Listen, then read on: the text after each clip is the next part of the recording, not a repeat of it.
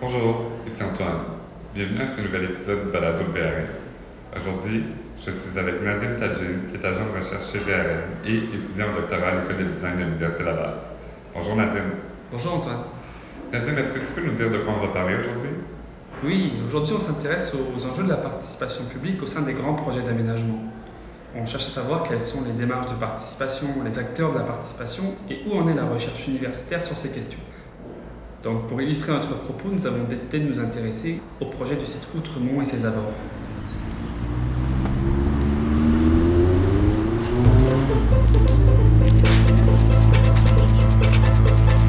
En guise de prélude. Partir en balade avec VRM.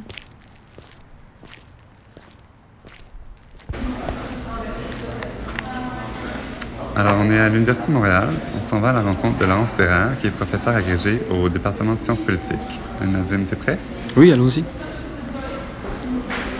Bonjour, alors je suis Laurence Bérère, professeure au département de sciences politiques à l'Université de Montréal. J'enseigne les cours en politique urbaine. Je m'intéresse à la démocratie participative et à la participation euh, des citoyens euh, dans l'espace public. On sait qu'il y a eu plusieurs changements dans l'encadrement de la participation publique, notamment avec le projet de loi 122. Est-ce que vous pourriez brièvement nous montrer comment ont évolué les processus de participation publique depuis les dernières années?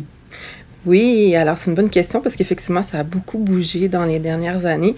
Euh, une, distinction importante à faire, en fait, quand on étudie la participation publique, c'est de faire la distinction entre les procédures qui sont obligatoires puis celles qui sont volontaires. Donc, obligatoire, c'est issu de la loi ou de règlement et donc ça fait en sorte que les autorités publiques sont euh, obligés par la loi, donc à mettre en place des dispositifs participatifs. Puis donc, c'est intéressant de regarder les deux aspects aussi du côté volontaire. Volontaire, ça veut dire en fait que euh, les procédures participatives sont mises en place, mais il n'y a aucune obligation. Donc, ça, vient vraiment de la volonté du, commanditaire de la participation à le mettre en place. Puis les deux, les deux pans, si on veut, ont bougé dans les dernières années de façon importante. Déjà, du côté volontaire, ça a pris vraiment beaucoup, beaucoup de place. C'est-à-dire qu'en fait, on voit vraiment que depuis une quinzaine d'années, il y a vraiment une multiplication des dispositifs de participation dans tous les secteurs, puis même dans des secteurs où on en retrouve beaucoup, par exemple en aménagement et en urbanisme. Ça s'est multiplié également. Donc, il y a vraiment eu un tournant participatif euh, très, très fort. Et euh, ça vient à la fois des autorités publiques qui semblent avoir pris vraiment le, le, le, le, train, si on veut, de la participation, de prendre, mettre en place des dispositifs participatifs, mais ça vient aussi de d'autres acteurs. Parce que souvent, on, on, on, on, identifie la participation publique comme étant des dispositifs euh, participatifs mis en place par les autorités publiques pour faire participer les citoyens autour d'un thème euh, spécifique, si on veut. Donc, c'est les, ce serait les autorités publiques qui invitent les citoyens à participer. Et c'est vrai que c'est, ça, ça fonctionne généralement comme ça, mais par extension, puis parce que le tournant participatif est assez fort, il n'y a plus juste les autorités publiques aujourd'hui qui invitent les citoyens à venir participer. Donc, on va trouver, par exemple, euh, ce mode de fonctionnement-là, il pourrait avoir un, un organisme communautaire, une association qui va vouloir faire de la participation publique, donc avoir des espaces participatifs avec euh, des citoyens. On peut trouver la même chose, c'est des syndicats. On peut trouver la même chose euh, aussi même des firmes privées, par exemple, des firmes qui savent qu'ils vont devoir mettre en place un projet euh, de développement spécifique. Ils vont euh, vouloir aussi mettre en place des dispositifs participatifs. Donc, le volet volontaire est très, très euh, très dispersés, avec beaucoup de choses très différentes, puis qui viennent pas juste d'un seul type de commanditaire qui serait les autorités publiques, mais un ensemble d'acteurs qui aujourd'hui ont décidé de mettre ça, si on veut, dans leurs outils pour avoir des, des, des, relations, si on veut, plus riches avec les citoyens, parce que c'est devenu un peu un impératif. Souvent, on va leur demander, quand vous vous mettez en place euh, un projet, est-ce que vous avez été consulter les citoyens? Donc, euh, du coup, c'est pour ça aussi que ça devient une nouvelle manière de faire. Dans des organismes comme les syndicats ou les organismes communautaires, c'est aussi parce que souvent ces organisations-là se sont professionnalisées par, avec le temps, puis des fois le lien avec leurs membres n'est pas toujours évident. Puis ça a été, c'est une façon un peu de renouveler leur manière de faire que de, développer des moyens de démocratie participative. Donc, ça, c'est le volet volontaire. Existe aussi le volet obligatoire qui est en fait, lui aussi a évolué parce que les lois ont évolué, puisque c'est issu euh, des, des, changements. Donc, la principale évolution, c'est clair en fait que c'est le fait que le processus d'approbation référendaire dans les règlements euh, d'urbanisme, en fait, les municipalités peuvent aujourd'hui s'en soustraire avec la nouvelle loi qui a été adoptée euh, l'année dernière. C'est intéressant parce que c'est comme si ça remettait en cause euh, un peu un fonctionnement qui était dominant autour de l'urbanisme, où en fait c'était assez incroyable. On avait un processus d'approbation euh, référendaire où est-ce qu'on a la démocratie directe, c'était décisionnel en fait. Mm.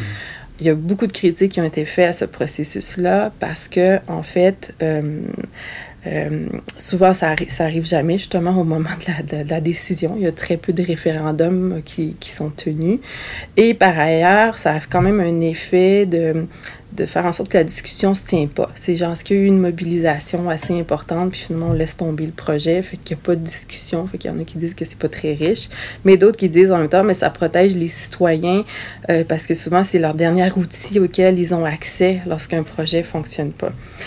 Euh, donc, en fait, donc depuis 20 ans, il y a eu ce, ce, ce, double discours, est-ce que c'est bien de garder ou pas, mais avec quand même une critique assez importante de la loi sur l'aménagement et l'urbanisme en ce qui concerne la participation. Et c'est là que finalement, on voit qu'il y a une brèche qui a été ouverte pour dire, ben, il faut revenir sur, euh, le processus d'approbation référendaire et euh, on permet donc à des municipalités de s'en retirer. L'intérêt dans la loi qui a été adoptée, c'est qu'on ne dit pas juste vous devez vous en retirer, mais si vous en retirez, vous devez adopter une politique de participation publique la première réaction qu'on pourrait avoir, c'est dire ben, c'est facile, on va passer d'un modèle de démocratie directe qui, même s'il était critiquable, avait quand même ça donnait du pouvoir aux citoyens. Ben, finalement, une politique de consultation, de participation publique basée sur, qui est basée sur le principe consultatif, finalement, ben, ça ne sera pas très contraignant. Mais ce qui est assez quand même intéressant, c'est que le gouvernement a prévu dans la loi, puis ensuite dans des règlements, de, de, venir préciser quand même certains critères minimums qui doivent se retrouver dans, euh, dans cette politique-là si une municipalité décidait finalement de, euh, de, de, de, se soustraire de l'approbation référendaire. Donc, il y a des choses, par exemple, sur, euh, ça doit comprendre quel, quel est le rôle des élus, euh, ça doit comprendre quelles vont être les mesures d'information données aux citoyens, ça doit même comprendre un texte explicatif en fait, euh, sur, euh, sur, sur, sur, le projet sur lequel on va regarder, sur ses impacts possibles. Ça doit comprendre aussi dire que les citoyens peuvent participer à la fois de façon orale et écrite, ce qui, demande, ce qui démontre un souci euh, en termes d'inclusion des citoyens, parce qu'on sait que c'est pas tout le monde qui, peut, qui, qui, est à l'aise à écrire, donc on, on, on veut qu'il y ait aussi une participation orale. Et ça comprend des mesures de, rétroaction, dont entre autres le dépôt au conseil municipal d'un rapport écrit. Ça veut donc dire en fait qu'on doit dire c'est quoi qui a donné le résultat de la consultation. Et finalement, la dernière chose, ça comprend un bilan, la, politique euh, de, participation qui serait adoptée doit faire l'objet d'un bilan à tous les quatre ans. Alors quand même, en termes de critères, c'est assez, euh, euh, assez nouveau. Ça veut dire que le gouvernement reconnaît quand même plusieurs choses, l'importance de l'information, l'importance de la rétroaction, qui est quand même une des critiques qu'on fait souvent à la consultation publique en disant, ben, on consulte les citoyens, mais finalement, ça donne quoi? C'est comme si le lien avec la décision publique n'était pas fait, alors qu'en prévoit, prévoyant des mesures au moins minimum de rétroaction, on va se dire, ben, ça va obliger les élus à être imputables, de dire, ben, bon, ben, on a consulté, ça a donné ça, mais finalement, on va aller vers là, puis et pourquoi? Parce qu'à partir du moment où le, rapport est écrit et déposé, on peut espérer que c'est ce que ça va donner. L'enjeu, en fait, dans ce cas-là, c'est de voir qui va, quelle municipalité va décider d'aller vers, euh, de, de, de, se soustraire de l'approbation référendaire. Ça, c'est pas évident. Pourquoi? Parce que déjà, un, abandonner un droit démocratique fort comme le référendum, c'est pas évident. Ça veut presque, ça serait facile de se faire accuser d'être pas démocrate. Euh, et puis, par ailleurs, il faut aussi avoir les ressources pour avoir mettre en place une politique de, de, participation publique. Puis là, si euh, les, dans la fonction publique, il n'y a pas des ressources qui ont été développées dans ce sens-là, s'il n'y a pas déjà des fonctionnaires qui ont ces habilités-là, ben il faut voir comment on fait. Fait que là, on peut aller vers des organisations, des firmes privées qui sont, qui sont spécialisées sur les, à, à offrir des services participatifs, mais là aussi, ça prend des, des ressources, etc. Donc, c'est pas si évident de dire je vais me soustraire en fait de l'approbation référendaire. Moi, j'ai pas l'impression qu'il va en avoir beaucoup de municipalités qui vont faire ce choix-là, mais peut-être que je me trompe. On sait déjà que Québec, euh, la ville de Québec a décidé d'aller dans ce sens-là, mais justement, Québec est une des villes euh, au Québec qui avaient déjà des ressources dans ce, de, de, ce point de vue-là. Ils ont déjà une politique qui est développée, qui est dans une des plus importantes, en fait, autour des conseils de quartier. Ils ont des agents de consultation publique, donc c'est facile pour eux de revenir même en arrière parce que même la Ville de Québec n'était pas soumise au processus d'approbation référendaire avant les fusions. Donc, ils ont une pratique de développer. À Montréal, là aussi, on pourrait avoir des ressources comme à Québec, en fait. Euh, eux, euh, il semble en fait que euh, l'équipe qui est au pouvoir actuellement est plutôt pour garder le référendum, qui était en fait un consensus qui était venu à la fin des années 90. On avait dit qu'on avait besoin à la fois de l'Office de consultation publique de Montréal, mais aussi du processus d'approbation référendaire suite à ce qu'on a appelé la commission Tremblay, du nom de, l'ancien maire Gérald Tremblay, mais avant qu'il devienne maire de Montréal, il y avait eu une commission, en fait, qui s'était penchée sur les pratiques de consultation à Montréal. Puis, euh, à cette époque-là, c'était Pierre Bourg qui était au pouvoir. Et Pierre Bourg avait été vu comme quelqu'un qui avait mis un peu la hache dans toutes les formes de participation qui avaient été mises en place sous, euh, sous le maire Doré. Euh, et donc, du coup, euh, on s'était dit, il faut revenir vers l'avant, il faut vraiment revenir avec des pratiques de participation intéressantes. Et c'est là qu'on s'était dit qu'on avait besoin aussi de l'approbation référendaire. Donc, à Montréal, on accepte plus l'idée que les deux, que deux modèles qu'il y ait plusieurs pratiques, si on veut, de, participation, dont l'approbation référendaire, ce qui est le moins le cas à la ville de Québec.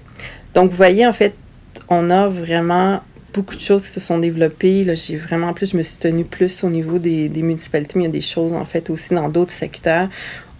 Ce, faut qu'on, ce qu'on peut retenir, en fait, c'est que dans les dernières années, le tournant participatif a juste fait augmenter, puis il y a vraiment une multiplication des dispositifs participatifs dans, dans tous les secteurs.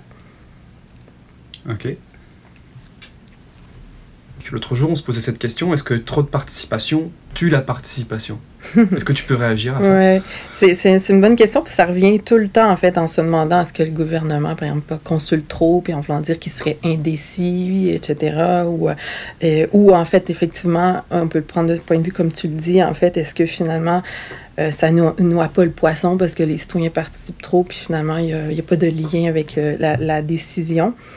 Hum, c'est, je pense qu'il faut le prendre peut-être un petit peu autrement. C'est, c'est, pour moi, c'est plus trop de mauvaise participation tue la participation, en fait. Hein? Mm-hmm. Puis, comme on est dans un, un, champ de pratique qui s'est développé très rapidement, ben c'est sûr qu'il y a des pratiques qui sont plus intéressantes, puis d'autres moins intéressantes. Puis, c'est de voir quel est le poids de l'un par rapport à l'autre qui permet de répondre à cette question-là, est-ce qu'il n'y a pas trop de participation?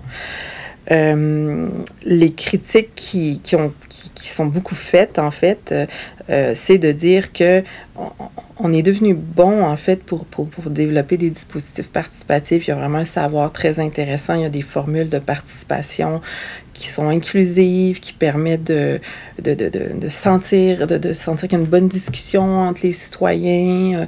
Euh, moi, même quand je vais, j'y vais euh, dans, des, dans, des, dans des forums. Quand je sors de là, j'ai l'impression d'avoir toujours me sentir plus informée, mais aussi plus, euh, comment dire, comme plus intelligente, parce que c'est le fun de pouvoir discuter avec d'autres, puis d'avoir les avoir entendus, mm -hmm. puis etc. Fait que c'est, on a, je pense qu'on est rendu bon pour avoir des espaces stimulants de discussion, puis de... mais le problème la critique qui est faite, c'est que même s'il y a une sophistication plus forte en termes d'innovation puis de, d'interaction, les liens sont peu faits avec la décision. Puis, du coup, c'est comme si de plus en plus on avait des dispositifs participatifs qui correspondent un peu plus comme juste à l'appel d'idées, c'est-à-dire qu'est-ce que vous avez envie, puis on va en discuter ensemble. Puis l'appel d'idées, elle peut être riche, mais c'est vraiment difficile de comprendre en fait qu'est-ce que les autorités publiques peuvent faire de ça, en fait. Parce que si on est sur des appels d'idées, ça veut donc dire en fait qu'on dit aux citoyens qu'est-ce que vous voulez? Fait que là, on va avoir euh, des propositions A, B, C et tout, mais on se demande comment est-ce qu'à la fin, l'autorité publique peut arriver pour faire une synthèse de ça, puis dire, ben qu'est-ce que je vais faire avec ça, puis comment est-ce que je vais m'engager par rapport aux propositions des citoyens? Euh, et donc, euh, c'est comme si, en fait, l'appel d'idées correspond à une addition comme un peu de, de, de, préférence, en fait. Mhm. Puis, on, euh, l'autorité publique peut aller faire, en fait, piger ce qu'elle veut là-dedans. Puis c'est un peu le problème des appels d'idées que moi, je trouve que c'est beaucoup répandu, qui est par opposition, en fait, aux premières, premières dominante de, démocratie participative au Québec, qui est autour de, des audiences publiques en environnement avec le BAP ou euh, celle faite aussi par l'Office de consultation publique de Montréal, euh, qui, ont, qui, sont, critiquées pour être un peu rigides. C'est des audiences en deux temps avec une partie informative, puis ensuite tous les citoyens viennent ensuite euh, donner leur, leur opinion. Mais c'est l'idée de mettre en place comme un dialogue raisonné parce qu'on a été informé. Puis il y a le rôle des commissaires qui est important, qui suit le processus du début à la fin, puis qui essaie en fait ensuite de, euh, de faire la synthèse, puis de faire des recommandations en fonction de l'ensemble du processus. Donc c'est un processus lourd. Mais en même temps, ça permet à la fin de vraiment pointer des choses qui sont ressorties, puis de faire en sorte que le gouvernement doit s'engager par rapport à ces recommandations l'appel d'idées peut pas du tout faire ça. Je comprends qu'on ne pourrait pas faire un processus de, qui ressemble aux audiences publiques pour dire comment est-ce qu'on va réformer la place X. C'est trop petit, c'est pas, pas lié à ça. Sauf que vraiment, les appels d'idées sont devenus un petit peu, je dirais, la manière dominante de faire. Puis ça vient avec ça aussi, avec le fait qu'on utilise de plus en plus Internet, qui est une autre façon de faire l'appel d'idées en consultant via Internet. Puis là, c'est comme si finalement la consultation ressemble de plus en plus comme un sondage, tu sais.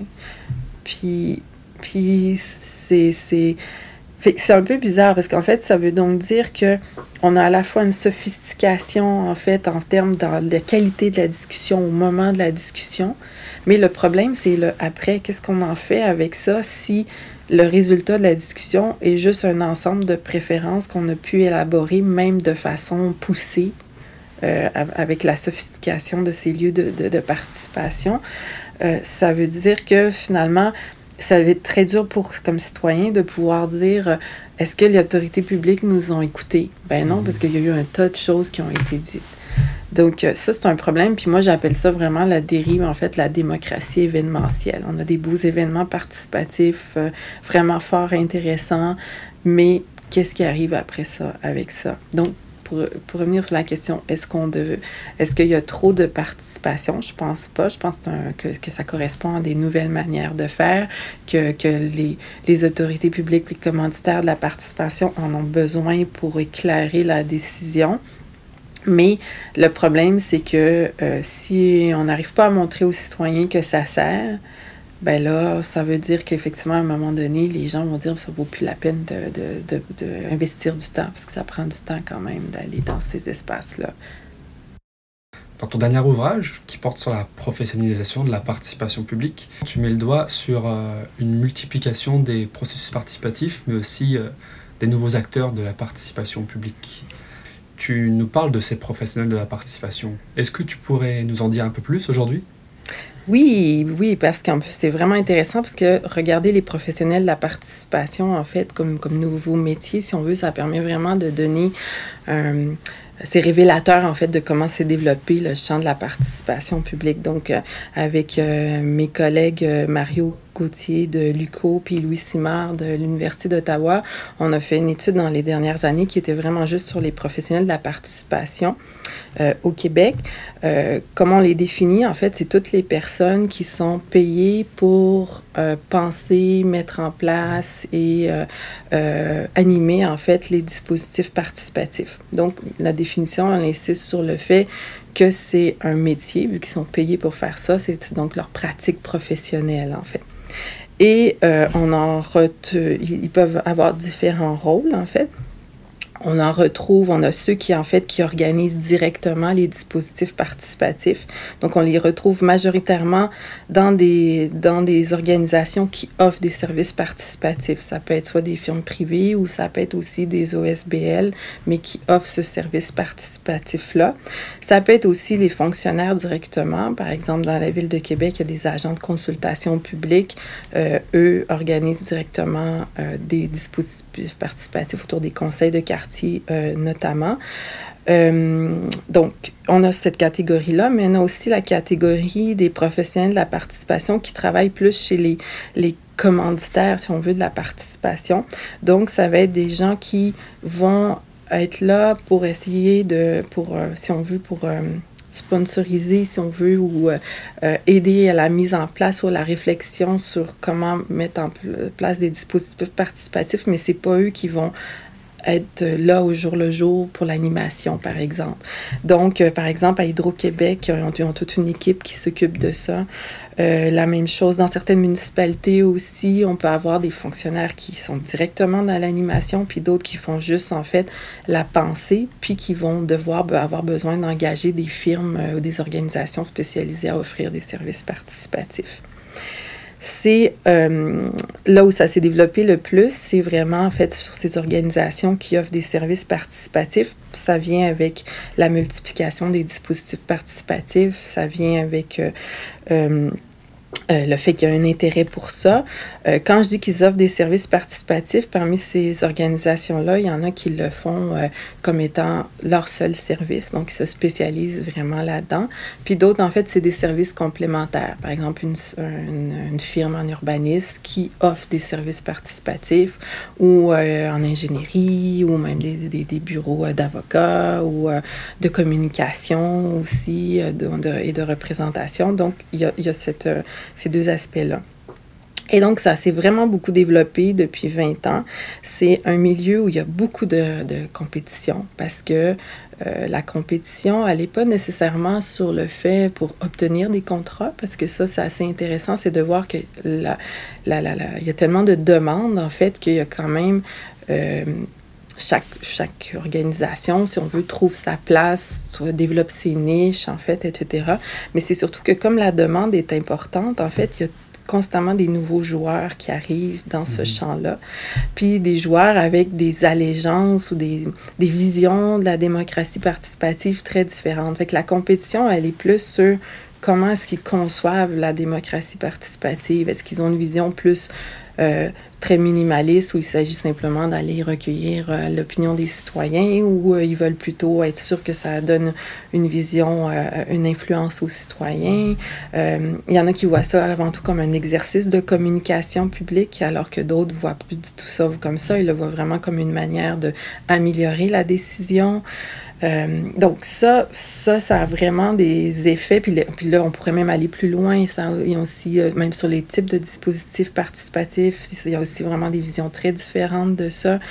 Donc ça, ça a des effets intéressants euh, à analyser pour comprendre comment est-ce que la pratique évolue parce que les commanditaires de la, de, la, de, la, de la, participation publique, donc les personnes qui ont besoin de ces services, euh, les organisations qui ont besoin de ces services participatifs-là, ne sont pas nécessairement toujours bien conscients de ces différences-là parce qu'ils n'ont pas nécessairement la connaissance. Mm Fait qu'ils se retrouvent très dépendants de ces professionnels-là, puis dans le fond, de ce que ce professionnel-là va leur offrir, en fait. Et donc, ils ne voient pas nécessairement qu'il y a ces ces, visions très opposées sur la démocratie euh, euh, participative. Euh, la, la, la, chez ces professionnels-là, il y a une conscience très vive de ça. C'est pas du tout des gens qui, c'est des gens qui sont quand même très préoccupés par la démocratie, par, par faire participer les citoyens. Euh, puis chacun trouve en fait ses stratégies pour essayer de, de voir comment il fait pour négocier sa vision de la démocratie participative. Donc, euh, ça peut vouloir dire, euh, par exemple, nous, on veut garder notre autonomie forte, on veut vraiment montrer qu'on travaille pour le processus, on travaille pas pour euh, notre client, parce que ça, c'est un peu un enjeu. S'ils sont engagés mhm. par un client, on veut dire comment est-ce que vous faites pour rester indépendant par rapport au processus. Fait qu'ils vont développer des, des, des, des outils, euh, des formes de négociation, des choses qu'ils vont inclure dans les contrats pour dire mais comment est-ce qu'ils vont garder cette autonomie-là pour pouvoir s'assurer qu'ils vont bien faire leur travail de mettre en place ces processus euh, euh, participatifs-là. Donc, c'est intéressant de suivre leur pratique parce que ça permet vraiment de voir en fait comment évolue donc le champ de la, de, de la participation. Puis c'est aussi intéressant de suivre les personnes, mais aussi de suivre les organisations. Là où ça bouge aussi beaucoup, c'est qu'il y a des organisations qui se créent, sont rachetées par d'autres, ils se retrouvent. Que tout le temps, ça bouge vraiment, vraiment constamment parce que c'est un champ qui est très dynamique. Euh, dynamique, mais comme je disais tantôt, euh, parce qu'il y a cette compétition vive, c'est aussi un champ où les pratiques sont loin d'être stabilisées. On ne s'entend pas nécessairement sur qu'est-ce que c'est une bonne euh, pratique de participation. Euh, et donc, c'est là où ça permet justement à plein d'acteurs d'arriver avec des, des, nouvelles pratiques de démocratie participative. Ce qui est intéressant parce qu'il faut de l'innovation, il hein, faut innover dans les pratiques de participation, mais en même temps, comment on fait pour être bien, pour bien montrer en fait à nos commanditaires, celui qui nous paie, que justement, qu'il est bien conscient, conscient des choix qu'il fait. Mais ça, ça je pense ça manque un peu des fois. Pense qu'on a fait le tour d'une question vraiment importante aujourd'hui. Je te remercie, Laurence. Merci d'être venu me voir aujourd'hui. Merci de nous avoir reçus. À bientôt. À bientôt. Donc, pour voir comment ça se passe dans les faits, on s'est rendu à l'hôtel de ville où on a rencontré une chargée de projet qui travaille sur le projet d'Outremont et ses abords. Bonjour Marion. Bonjour, donc moi c'est euh, Marion Demar. Je suis chargée de projet à la division des projets urbains de la ville de Montréal et responsable de la mise en œuvre du grand projet du site Outremont et ses abords. Alors aujourd'hui, on vient te rencontrer parce qu'on aimerait euh, t'entendre un peu plus sur le projet du Campus 1000. C'est un très grand projet urbain. Est-ce que tu pourrais nous en dire un peu plus sur la place de la participation publique dans ce projet, les processus qui ont été mis en place? Oui, ben la, participation publique dans le projet, elle est multiforme, elle a plein de formes. Puis les temps de la participation, ça se passe tout au long du projet. Donc il y a différents exercices qui correspondent tous à des moments différents de l'histoire de vie d'un projet. Nous, ici, on a l'habitude, à la direction de l'urbanisme, division de projets urbains, de, de simplifier en fait la façon dont se passe un projet en les divisant en grandes phases. Il y a la phase planification, il y a la phase euh, conception, la phase réalisation. Et dans toutes ces étapes-là, il y a toujours des modes de consultation, participation citoyenne qui sont prévus. Puis c'est fondamental en fait dans l'aménagement urbain et la réalisation des grands, euh, de grands projets comme ça.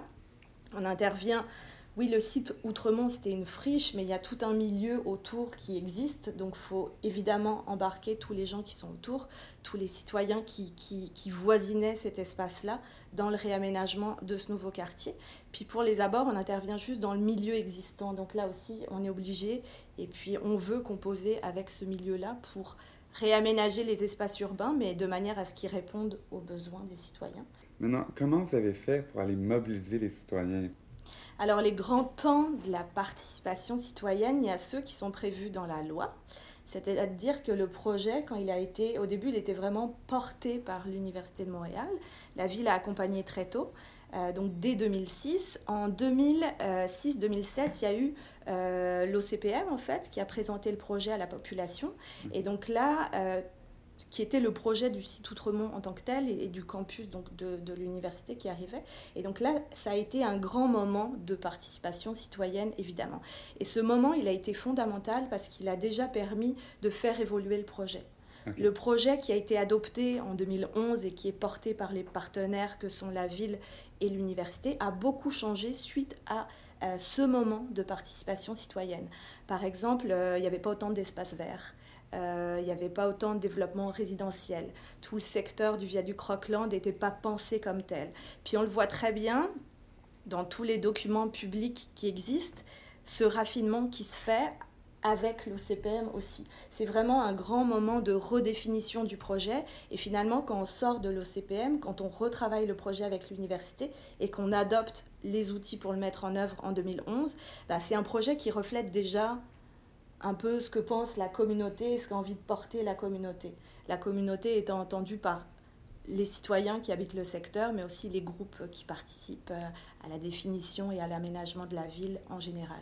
Donc ça, c'est un grand moment. Il y a le même moment qui, est, qui a été encore plus fort pour le PEDUS, donc c'est le plan de développement urbain, économique et social euh, des abords en fait du site Outremont. Le nom est un peu plus compliqué que ça, mais euh, donc le PEDUS, euh, la ville a voulu, vu que c'était des territoires en redéfinition assez compliqués, qu'on est à cheval sur des arrondissements très différents, la ville a voulu se lancer dans un grand, grand exercice de participation citoyenne. Donc en plus de la participation classique à l'OCPM, il y a eu euh, des sondages, il y a eu des ateliers, travail avec toute la communauté pour vraiment que le document adopté, donc le PEDUS, PEDU, c'est un PPU un peu renforcé, puisqu'on y intègre à la fois euh, les volets économiques et sociaux, ce que, pas ce que ne propose pas un PPU classique. C'est la planification du territoire Tout à fait. Planification détaillée, euh, donc des abords du site Outremont. Donc là aussi, ça a fait l'objet d'une grande négociation avec le milieu pour arriver au document qui a été adopté en 2013. Donc ça, c'est les deux exercices majeurs prévus par la loi qui ont permis de rééquilibrer, réagencer le projet avec la participation citoyenne, entendue dans un sens large. Après ça, il y a plein de moments et plein de points où on, on informe, où on est en contact et on travaille avec les citoyens. Puis je vais vous expliquer aussi comment ça se passe dans ces temps hors moment de participation prévus par la loi, on va dire. Donc une fois qu'on a, nous, adopté euh, nos plans de référence, on va le dire rapidement comme ça, euh, le travail de conception et de définition des espaces n'est pas fini. Donc ce qu'on fait, par exemple, dans le projet, c'est qu'à chaque fois qu'on va aménager un nouveau parc, on va faire de la co-conception avec les citoyens. Donc oui, ils se sont positionnés en 2006-2007, puis en 2012 pour le PEDUS, mais les gens changent, les quartiers changent. Euh, donc nous, on veut toujours aller sonder les citoyens sur ce qu'ils veulent faire. Enfin, qui sont-ils déjà et qu'est-ce qu'ils veulent faire des espaces qui vont être aménagés à côté de chez eux? Donc à chaque fois qu'on lance un avant-projet détaillé pour un parc, on a un exercice donc de co-conception qu'on pense en deux temps. Euh, un temps où on va informer en fait le citoyen de ce qu'on veut faire, des grandes orientations, c'est quoi la programmation prévue par les arrondissements. Puis on s'assoit à des tables avec eux, on les fait travailler, puis eux vont nous dire c'est quoi leurs attentes par rapport à tout ça et comment ils verraient l'aménagement de cet espace-là. Alors, en dehors de ces grands moments de, conception, de participation avec les citoyens, j'imagine que vous êtes aussi euh, au contact de ces personnes-là sur le terrain, vous êtes là à les informer. Est-ce que tu pourrais nous en dire un peu plus sur la façon dont vous entrez en contact constamment avec ces citoyens? La participation citoyenne, la participation des citoyens, c'est pas juste au moment de l'élaboration d'un projet, mais c'est vraiment à tous les temps du projet. C'est que la loi nous demande, les villes, de, consulter au moment où on conçoit un projet, où on est élabore, mais une ville, on est constamment en relation avec nos citoyens. C'est pas parce qu'on a adopté un règlement, adopté un document de planification détaillé, puis qu'il y a eu l'aval euh, de la participation citoyenne parce qu'ils ont été intégrés au processus, qu'on ne va plus les entendre et plus travailler avec eux. C'est tout à fait illusoire de penser qu'on peut mener un projet et réaliser un projet de cette façon-là. Chaque année, en début de chantier, dès que les chantiers de réalisation reprennent, on fait des points d'information pour leur dire qu'est-ce qui s'en vient cette année et qu'est-ce qu'ils euh, vont voir devant leurs fenêtres, quels, travaux vont débuter. Ce qu'on fait aussi, c'est qu'on a un grand rendez-vous dans le cadre du projet qu'on tient annuellement et qui s'appelle les portes ouvertes citoyennes. Puis là, on met à disposition un grand nombre de professionnels de la ville qui travaillent sur le projet, que ce soit nous, division des projets urbains, mais aussi l'habitation, l'art public, tous nos collaborateurs au sein des services centraux et des arrondissements sont mis à disposition des citoyens, puis on tient un moment, euh, généralement c'est une journée, euh, une soirée, plusieurs soirées, où on leur présente l'avancée du projet, puis ça permet une mise en relation directe des citoyens avec nous, ceux qui travaillent sur le projet. Puis nous, c'est super utile parce que permet de tester puis de voir quelle est la réception du projet par les citoyens, puis quels sont les grands enjeux qui peuvent ressortir euh, de leur côté aussi. Donc c'est un moment auquel on tient énormément. Puis après, de manière peut-être un peu plus euh, euh, régulière dans le day-to-day, on a une agente de liaison qui est reconnue comme l'agente qui va répondre à absolument toutes les questions par rapport à ce grand projet. Elle a une adresse courriel générique, un numéro de téléphone, les citoyens l'ont et dès qu'ils ont une petite question, ils l'appellent. Elle distribue les questions au sein de l'administration et on essaie d'y répondre de manière très très rapide pour que ben, les citoyens soient, soient le plus satisfaits de notre, de notre retour. Est-ce que vous faites appel à des professionnels, à des gens pour assurer ces liens-là avec les citoyens? Systématiquement parce que c'est une profession en soi et c'est des stratégies en soi qu'il faut élaborer. Dans la division des projets urbains, majoritairement, on est des aménagistes, entendus dans un sens large, des urbanistes, architectes de paysage, designers urbains, et c'est pas forcément notre spécialité de savoir comment s'adresser aux citoyens. Donc on se fait accompagner par des firmes spécialisées pour chacun de nos exercices. Et par euh, le service des communications de la ville qui a quand même une expertise assez solide euh, là-dessus aussi. Merci Marion de nous avoir appris un peu plus sur euh, ce projet en particulier. C'était vraiment intéressant. Ça m'a fait très plaisir de vous recevoir. Et puis si vous voulez en apprendre davantage sur le projet, on a beaucoup d'informations en ligne parce que la, la- la participation du public euh, bah, se passe aussi pour nous via nos outils Internet. On a une page qu'on met régulièrement à jour pour informer les citoyens de ce qui se passe dans le projet, des grandes étapes. Donc je vous invite à la consulter si vous êtes intéressé. OK, merci. Merci. Je voudrais remercier nos deux intervenantes, Laurence Bérard et Marion Demar. On remercie aussi Nadine de nous avoir accompagnés dans cet épisode. On a eu un bon aperçu des enjeux qui entourent la participation. On peut aussi voir à partir d'un cas concret comment les processus participatifs se mettent en œuvre. Ici Antoine, à la prochaine!